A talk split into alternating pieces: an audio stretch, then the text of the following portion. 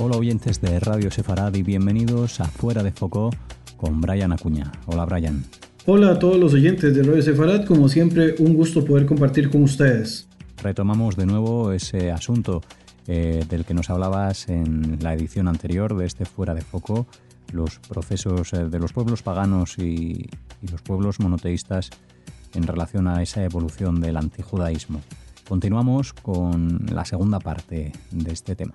Eh, la semana anterior a esta eh, que estuvimos conversando, eh, se habló un poco sobre la evolución del antisemitismo o del antijudaísmo más bien en los procesos de los pueblos paganos y de los pueblos monoteístas. Habíamos quedado en la última parte relacionada con el Islam desde el punto de vista religioso y cómo algunos conceptos o algunas situaciones de antijudaísmo eh, pues se fueron abordando con el paso del tiempo y fue, fue creciendo, se fue magnificando.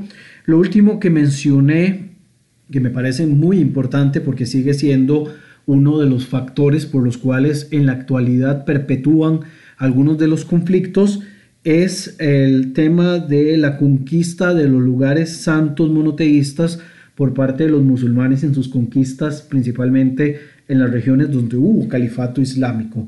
Entonces, había mencionado como cierre del último encuentro de que una vez que se conquistan algunos lugares eh, santos monoteístas, y mencionaba dos ejemplos, que son los ejemplos que quizás eh, siempre salen a relucir, que son la Hagia Sofía, eh, que es la, Catedral de Santa Sofía, ahora convertida nuevamente en mezquita en los últimos años por el presidente turco Erdogan, y por el otro lado la explanada eh, del Monte del Templo, donde se encuentra el Domo de la Roca.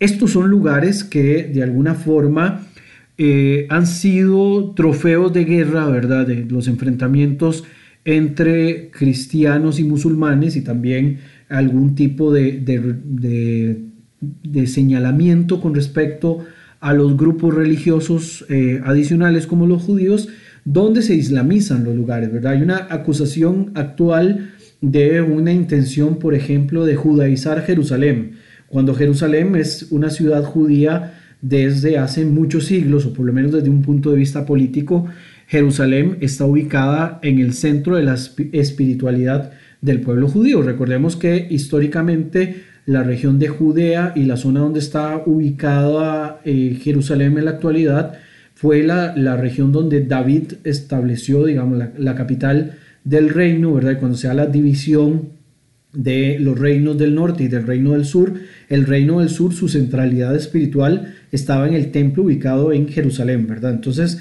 hablar de, una, de un intento de judaización de Jerusalén es una narrativa moderna con la cual eh, sencillamente lo que, lo que se está tratando es como de, confundir al público, porque Jerusalén desde un punto de vista histórico siempre ha sido considerada una ciudad judía, entonces desde ese punto de vista eh, podemos verlo así.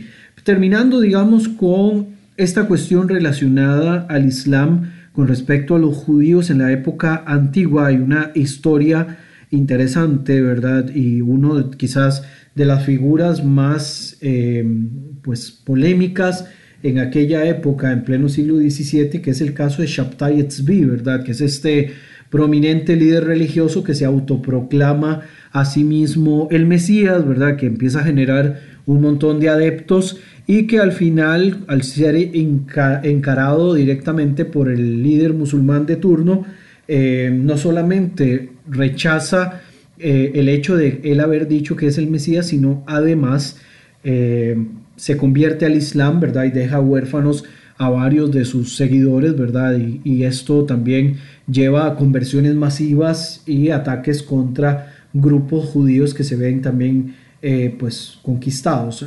hay pues un aspecto un poco digno de mencionar, ¿verdad? en cuanto al monoteísmo cristiano e islámico es que es un monoteísmo proselitista. El judaísmo en algún momento de la historia hay por supuesto diferencias de carácter religioso, hay rabinos que dicen que el judaísmo nunca fue proselitista, hay algunos historiadores que señalan de que sí existió proselitismo judío, pero se suspende con la llegada de ciertas persecuciones, ¿verdad? Em, y hay, por supuesto, leyes tanto cristianas como, eh, como islámicas que prohíben la conversión al judaísmo. Esto quiere decir que de alguna manera sí existió en algún momento procesos en los cuales los judíos hacían no necesariamente un proselitismo tan abierto, tan de puerta a puerta como si hacían eh, cristianos y musulmanes, pero sí existió algún tipo de proselitismo con respecto al monoteísmo judío.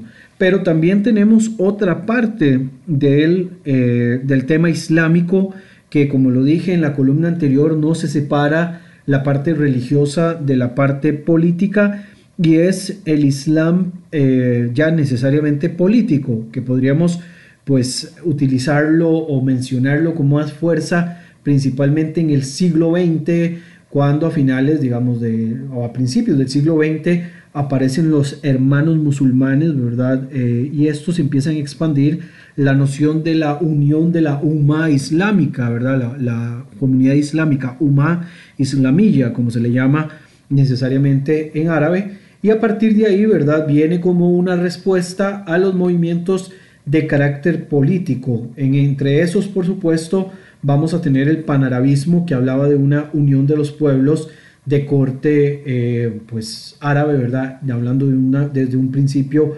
etnolingüístico y estos principios etnolingüísticos son los que terminan impulsando la posibilidad de que los pueblos eh, árabes eh, se vengan a, unificar y hasta el fracaso del panarabismo en las guerras contra Israel y algunos otros procesos de autodeterminación internos de los diferentes países, el panarabismo va a terminar colapsando y esto va a dar pie con la intención de que exista un, un este, despertar eh, islamista político, ¿verdad? Que sería el islamismo post-panarabismo. Y uno de los movimientos em, islamistas más importantes, aunque no necesariamente tiene que ver con el panarabismo, pero sí contra estos liderazgos eh, de las épocas postcoloniales, ¿verdad? Que se llegan a establecer, es la revolución islámica de Irán, ¿verdad? Que esto llega a inspirar a otros grupos musulmanes a copiar por lo menos el modelo de instaurar regímenes de carácter religioso, ¿verdad? Islámico y que llegue a poner eh, pues mayor criterio por encima de todos los demás principios. Y mucho de este islamismo en algunas ocasiones pues se em, levanta en contra de algunos grupos religiosos, ya sea prohibiéndolos o eh, manteniéndolos a raya para evitar de que exista algún tipo de crecimiento, ¿verdad? Y directamente también dentro de estos principios del islamismo político relacionado con el judaísmo, pero principalmente relacionado con un tema político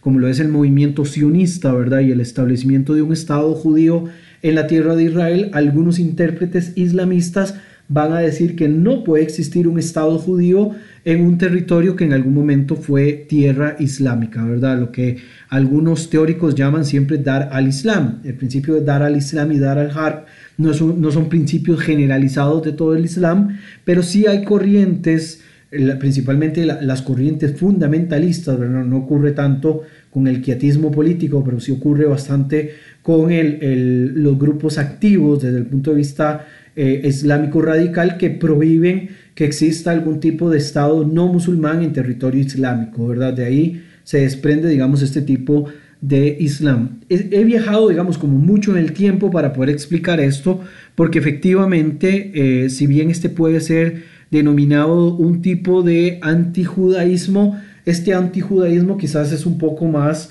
político, ¿verdad? O podría tener una, una línea muy delgada para poder atravesar hasta la posición de antijudaísmo, asociándolo directamente, digamos, a, una cuestión relacionada con... Eh, con el pueblo propiamente judío en la tierra de Israel, ¿verdad? La, idea de los islamistas en este caso es que los grupos minoritarios de otras religiones, principalmente los monoteístas, se adhieran y se sometan al gobierno islámico como lo hacían en la antigüedad cuando existían los califatos o cuando existieron los sultanatos. Pero tenemos un antisemitismo que evidentemente ha sido el que más ha golpeado a las comunidades judías a lo largo de la historia y es evidentemente el antijudaísmo europeo, que es el que viene de una herencia de carácter cristiano, ¿verdad? Desde el punto de vista religioso. Este antijudaísmo eh, va a pasar, ¿verdad? Desde un proceso eh, etnolingüístico, ¿verdad? Donde se va a dar un rechazo a todo lo que suene a comunidades semíticas. Recordemos que el antisemitismo o el concepto de antisemitismo nace principalmente como una especie de odio contra los judíos, ¿verdad? Y este odio contra los judíos se hace muy manifiesto en la Europa, ¿verdad? Que quiere desprender inicialmente todo contacto de la Europa blanca cristiana o de la Europa eh, pues arraigada a este territorio con la figura de Jesús, quieren dejudaizarla y por el otro lado con el paso del tiempo vamos a tener el surgimiento también de un antisemitismo de carácter eugenésico, ¿verdad? Donde ya el judaísmo se lleva en los genes, se lleva en la sangre, ¿verdad? Ya esto se, se veía manifiesto o se daban algún tipo de guiños eh, políticos en la época eh, pues, religiosa, ¿verdad? Donde, cuando se prohibía, por ejemplo, que los judíos eh, convertidos al cristianismo pudieran ejercer cargos públicos por tener herencia o ancestros de carácter judío, evidentemente esto era una cuestión más de carácter político para evitar de que ciertos grupos pudieran heredar o pudieran tener acceso algunos beneficios que los cristianos, entre comillas, puros, tenían, digamos, a, lo largo de la historia. Pero con la llegada, digamos, del, antisemitismo eugenésico, donde se establece que de una manera racial el judaísmo se transmite Recordemos que esto puede generar cierto choque con el, principio alágico de que el judaísmo se transfiere por la línea matrilineal, ¿verdad? Pero evidentemente para los eugenésicos y principalmente para los políticos, que son los que después van a, hacer todas las leyes de Nuremberg con respecto a la limpieza racial, hay porcentajes de judaísmo dependiendo de los ancestros que se tengan, principalmente asociados con los abuelos, ¿verdad? Recordemos que si tienen uno de los cuatro abuelos, siendo judío, eh, se considera 25% judío, entonces solamente se podían casar con otros que tuvieran la misma característica o que tuvieran hasta 50% de carácter judío, es decir, que tuvieran hasta dos abuelos, 75% si tenían tres y eh, judío 100% si los cuatro abuelos eran judíos, aunque en la época actual eh, fueran practicantes de otra religión, que es quizás, digamos, la evolución desde el punto de vista religioso que, que por lo menos se les permitía vivir si hacían la conversión en el caso del antisemitismo eugenésico mezclado con el antisemitismo político era indiferente si se convertían al cristianismo, al protestantismo, si eran ateos, si tenían, digamos, esa, esa línea ancestral eh, relacionada con los judíos, automáticamente eran considerados judíos, ¿verdad? Y eran eh, pues expuestos a poder ser llevados a campos de concentración y posteriormente a campos de exterminio. En esta evolución que hemos visto a través de las dos columnas, desde el punto de vista religioso, pasando a un punto de vista eh, genético y por supuesto a las cuestiones de carácter político, lo que queda y que es lo más complejo, digamos, de poder interpretar, a pesar de que haya una pues, declaración internacional de cómo determinar los tipos de antisemitismo moderno, en la actualidad tenemos un tipo de antisemitismo políticamente eh, correcto. Este antisemitismo políticamente correcto es el que generalmente se relaciona directamente con el movimiento sionista, con el movimiento de eh, autodeterminación judía.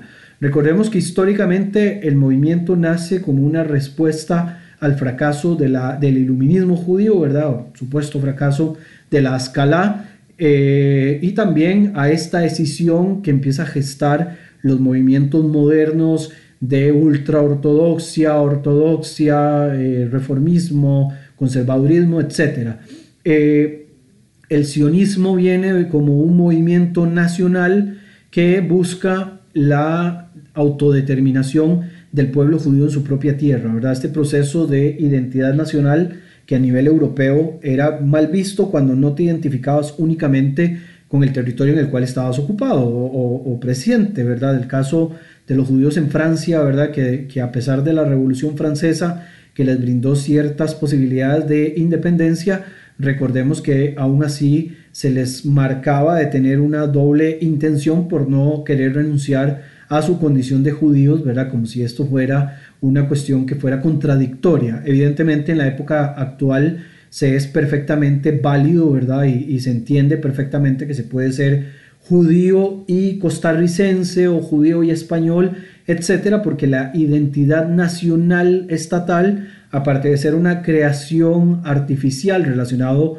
con un concepto muy actual, eh, nada tiene que ver, digamos, con los grupos de identidad más internos o micros que se puedan tener, digamos, eh, dentro de algún colectivo, dentro de alguna comunidad. Esto igual quizás en la época actual le es un poco complejo para algunos de entender, principalmente aquellos que se mantienen metidos en el viejo paradigma de la identificación con un territorio eh, nacional, ¿verdad? De un punto de vista casi que racial y no necesariamente con la diversidad que tienen los diferentes países. Y doy un ejemplo con respecto a esto. Costa Rica como Estado-nación es un, un, Estado donde a lo interno eh, se mueven varios grupos de su propio origen étnico nacional o etnolingüístico, etcétera. Que hemos tenido, digamos, grupos migratorios provenientes de África, bueno, tenemos afrocaribeños, tenemos también eh, pues comunidades indígenas, ¿verdad? Originarias de, los territorios, a pesar de que acá es un poco más pequeño, pero también hemos tenido migraciones de origen chino, migraciones de origen italiano, eh, migraciones judías muy importantes, y cada una tiene su propia identidad micro sin que esto, digamos, tenga algún tipo de transgresión a la posibilidad de sentirse identificado con el, la identidad nacional judía. Lo que el sionismo viene a abordar y que viene a enriquecer de alguna forma es la posibilidad de que estos judíos también que se sienten que no tienen posibilidades dentro de algunos territorios puedan autodeterminarse y crear su propia historia, ¿verdad? Cuando se crea el sionismo, recordemos que se plantean varias posibilidades para ubicar este nuevo Estado o este nuevo, esta nueva identidad nacional eh, y todas fracasan, ¿verdad? Porque no existe un vínculo de carácter histórico. Cuando se plantea, por ejemplo, Uganda, lo que dicen los movimientos judíos sionistas es qué vínculo tenemos nosotros históricamente con Uganda como para movernos hacia esa zona. Lo mismo ocurre eh, con la región de la Patagonia en Argentina, etc. Entonces, al final, por un tema de identidad religiosa, que es además una cuestión que trasciende el tiempo y que trasciende el movimiento sionista, por lo tanto, eh, no es, podríamos pensar que es un tipo de proto-sionismo, sin embargo, evidentemente como el sionismo es un movimiento de carácter político que no es tampoco monolítico, sino que tenemos un movimiento que tiene divergencias en cuanto a sus diferentes posiciones internas, el movimiento sionista lo que va es a fortalecer la idea de reforzar la comunidad judía que vive en la tierra santa, la tierra histórica de Israel, lo que después en el siglo II los romanos van a llamar como la Siria Palestina y que después va a evolucionar y se va a quedar solo con el nombre de Palestina. Y a partir de ese momento empiezan a fortalecer no solo las migraciones, sino la institucionalidad para forjar las bases de un eventual Estado judío, que es lo que a la postre va a dar pie eh, en 1948 a la conformación de Israel. Recordemos que antes de ese año el territorio estuvo en manos de los británicos, que eran los colonialistas de la época, así como los franceses también estuvieron metidos en el Medio Oriente, que posteriormente se fueron creando diferentes identidades o divisiones eh, nacionales a estilo Estado-Nación, algunas en, proceso de implosión actualmente o ebullición en la, en la actualidad, otros digamos un poco más apelmazados a lo largo del tiempo por una cuestión de reforzamiento identitario territorial.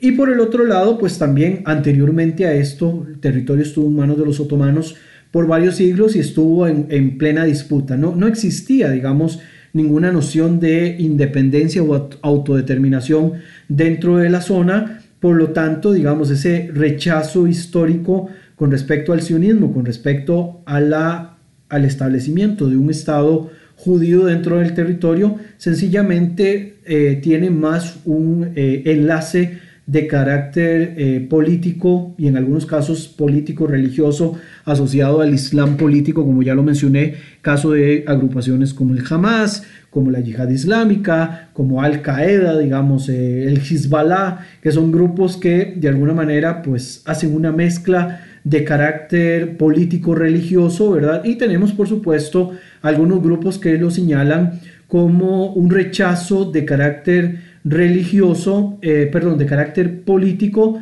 por un tema de cercanía ideológica con movimientos eh, socialistas. Y esto es histórico también porque es el vínculo que han tenido desde la, desde la época soviética. Podemos pensar de que este rechazo con respecto al movimiento sionista, que de nuevo no es monolítico, tiene un montón de vertientes y todavía en el sionismo eh, contemporáneo tiene diversas corrientes, ¿verdad? Que no son tampoco eh, de un solo monotemáticas o no son de una sola línea, es bastante importante también de destacar. Pero este rechazo lo hacen más que todo por una cuestión de carácter histórica relacionado con la Unión Soviética o lo hacen también como un rechazo a la cuestión de apoyo a la causa palestina, sin darse cuenta de que en ocasiones este apoyo a la causa palestina se sale un poco del apoyo hacia la población palestina y se queda, digamos, en un apoyo a vertientes políticas relacionadas o a la Organización para la Liberación de Palestina y el Frente Popular para la Liberación Palestina, perdón, el Frente de Liberación Palestina y todas, digamos, las ramificaciones que la OLP tuvo en algún momento, o empiezan a vincularse, ¿verdad? Como que si fuera algún tipo de resistencia ideológica a grupos asociados al Islam político, ¿verdad? El Hamas, el Hezbollah principalmente, eh, eh, eso desde el, desde el punto de vista político.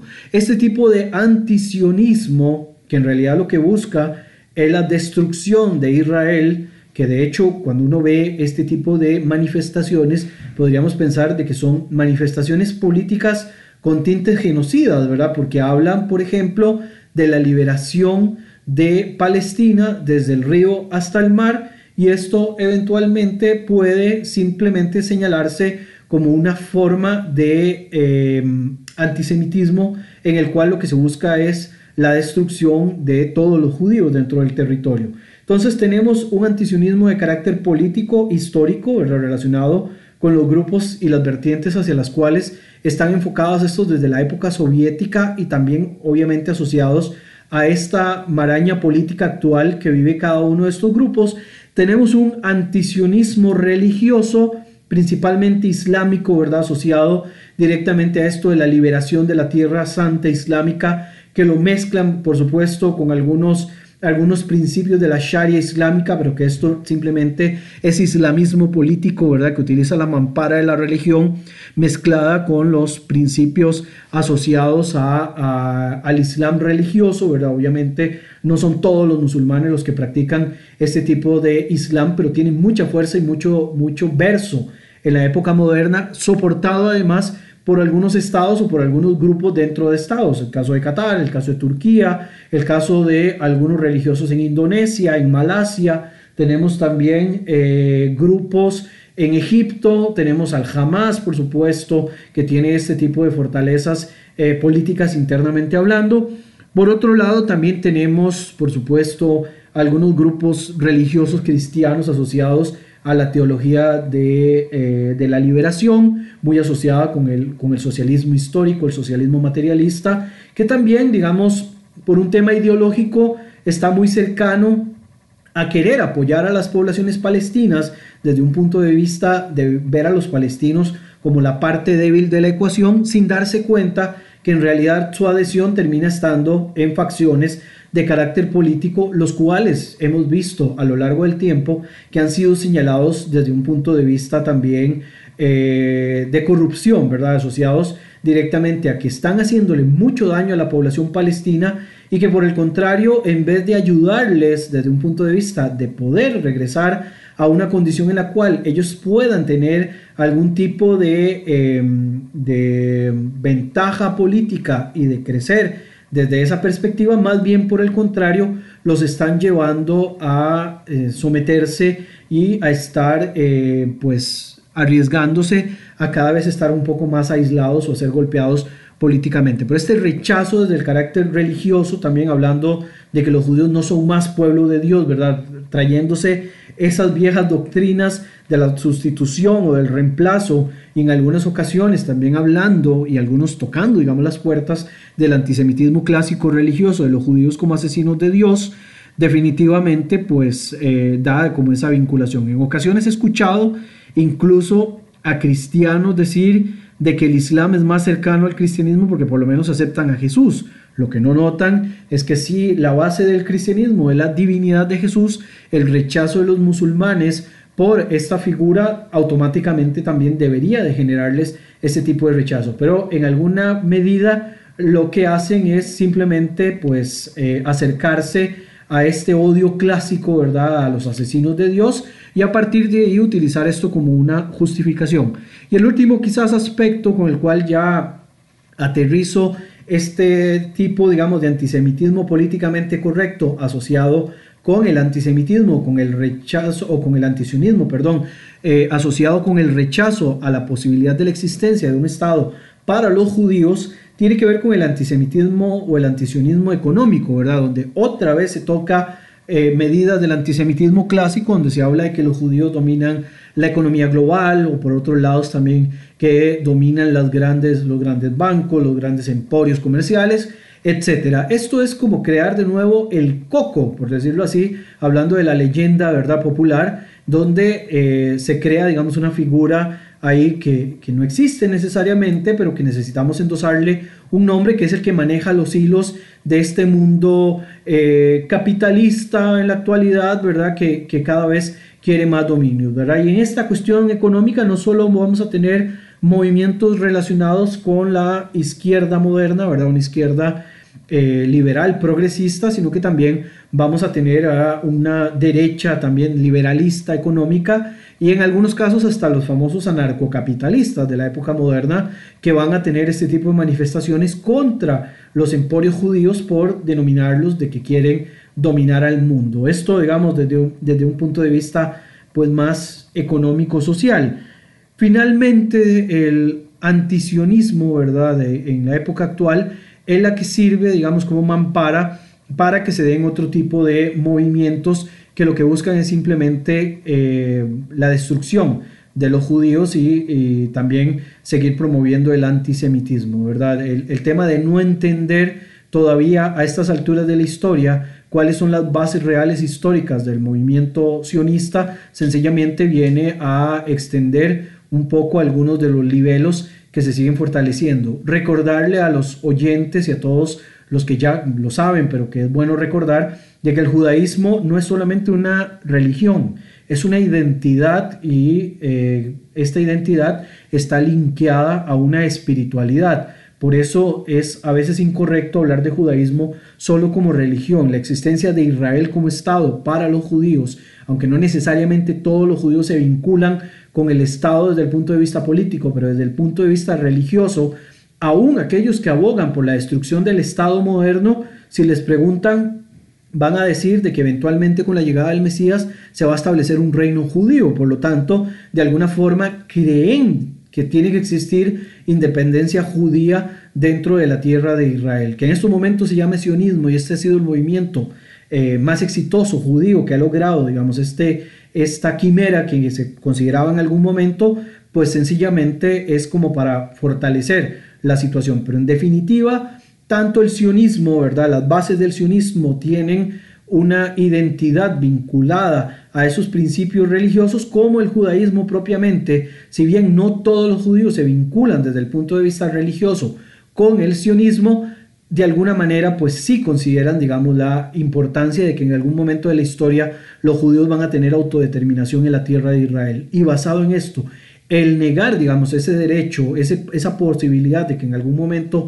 exista esta autodeterminación judía en la tierra prometida y se promuevan boicots y ataques no solo contra los judíos que viven en Israel, sino incluso con los judíos de las diásporas, sencillamente es un antisemitismo un poco más complejo de poder este, eh, etiquetar de esa forma, pero evidentemente es antisemitismo porque sencillamente se le ataca a los judíos por su condición de judíos y no necesariamente porque tengamos argumentos realmente de peso que podamos nosotros utilizar de alguna forma como un verdadero argumento para negar este derecho intrínseco, digamos, de los judíos, no solo a su sobrevivencia, sino a poder sentirse libres, ya sea en la tierra de Israel o aquellos que sientan un vínculo, porque tienen familiares en la tierra de Israel, pero que sientan un vínculo con la tierra por un punto de vista espiritual, eh, pero que no necesariamente quieran migrar. Y no por esto se les puede señalar de tener una doble lealtad